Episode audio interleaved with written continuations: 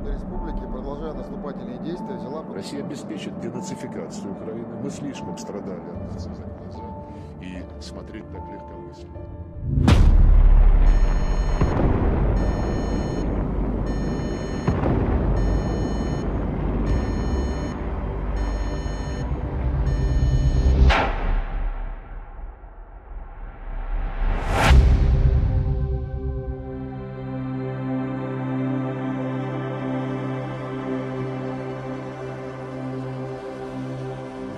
А теперь давайте оторвемся от реальности. Закрой глаза, представь, что ты находишься в школе, колледже или институте. Но только ты находишься в самом лучшем и престижном образовательном учреждении. Учителя любят свою работу, грамотно и доступно объясняя материал, который ты не забудешь через неделю. Ведь эта информация будет помогать тебе на протяжении всей твоей жизни. В этом месте нет глупых предрассудков, ко всем ученикам относятся уважительно и с пониманием. Каждый предмет очень качественно проработан, и нет никакой воды, лишней или устаревшей информации. А теперь забудьте все, что я сказал, ведь такого места не существует и в принципе быть не может.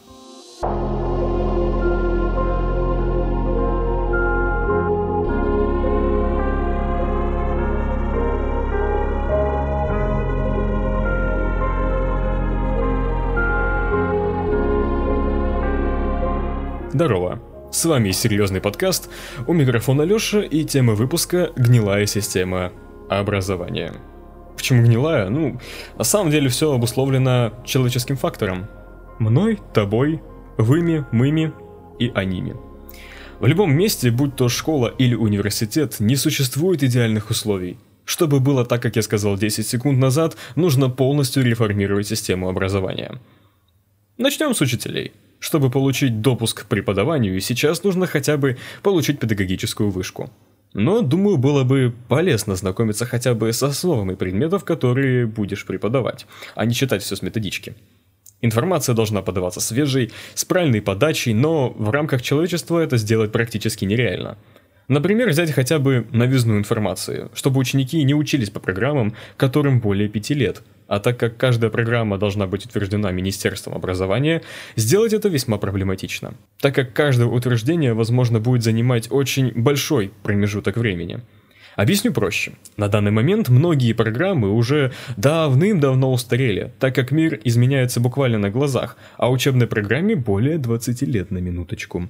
Возьмем, например, информатику, в которой до сих пор изучают язык Паскаль, хотя этот язык устарел настолько, что его не используют даже в программировании калькуляторов. Могли бы за весь 9 класс научить детей более новому языку программирования, который будет востребован на рынке труда. Сейчас можно было бы вставить рекламу Skillbox или Geekbrains, но мне не платили, поэтому обойдутся. Окей, давай возьмем русский язык, в котором можно внести дополнительный курс, в котором будут раскрыты хотя бы базовые принципы этикета в интернете, а не так, чтобы тебе писали сообщение, например, «Привет» с буквой «Д» на конце. Хотя, может быть, это снова прикол такой. Окей, кто поймет сейчас эту молодежь? Или в английском языке сделать упор не на грамматику, а на лексику, так как в глазах англоязычных людей мы выглядим так, будто вышли из каменного века. Или хотя бы иметь небольшое общение с носителями языка. Сюда можно было опять вписать рекламу, но я этого делать не буду. Изменений на новизну очень много, но реально ли это сделать? Я думаю, что нет. Нужно полностью переписывать учебную программу с учетом новых тенденций, а потом еще и регистрировать ее в Министерстве образования. Но пока все это будет делать, вся эта волокита бумажная, наступит новый век, а возможно уже вообще не придется учиться. Вставил себе флешку в ухо, и все, и теперь ты астрофизик. Поэтому новизна преподавания должна исходить от самих учителей. Но следует вопрос, а надо ли это самим учителям? Я думаю, что нет, ведь средняя зарплата учителей в России 25-30 тысяч. А учитывая то, что они работают 6 дней в неделю, с утра до вечера, да еще и часть работы берут домой, терпят беспредел со стороны родителей, учеников и начальства. Да, сам слышал. И у них, у учителей, чаще всего есть собственные семьи, дети и тоже есть какие-то домашние дела, поэтому никому это не нужно. Они не будут тратить свое и так небольшое количество свободного времени на улучшение своих преподавательских навыков и качества материала. Но если бы подняли зарплату хотя бы на 1050, то разговор был бы уже немного другой. А также следует проверить образовательное учреждение на предмет коррупции, где она имеет свойство процветать. Но дело не только в самих школах и учителях. Давайте посмотрим на картину шире. И проблема даже не в Министерстве образования. Дело в нас самих. Дело в учениках, родителях, а также в нашем менталитете.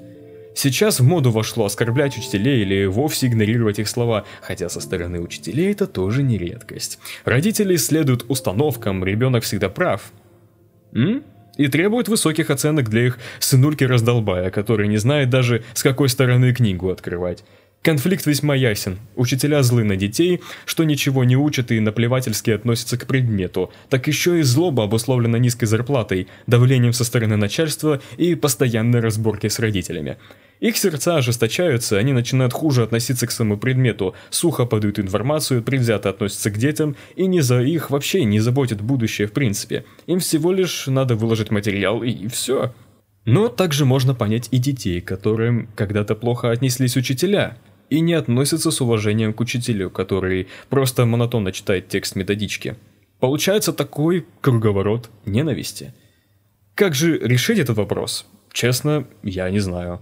Конечно, можно установить жесткие правила о взаимоотношениях между учеником и учителем, а эти правила должны быть утверждены на законодательном уровне. Но думаю, это будет малоэффективно.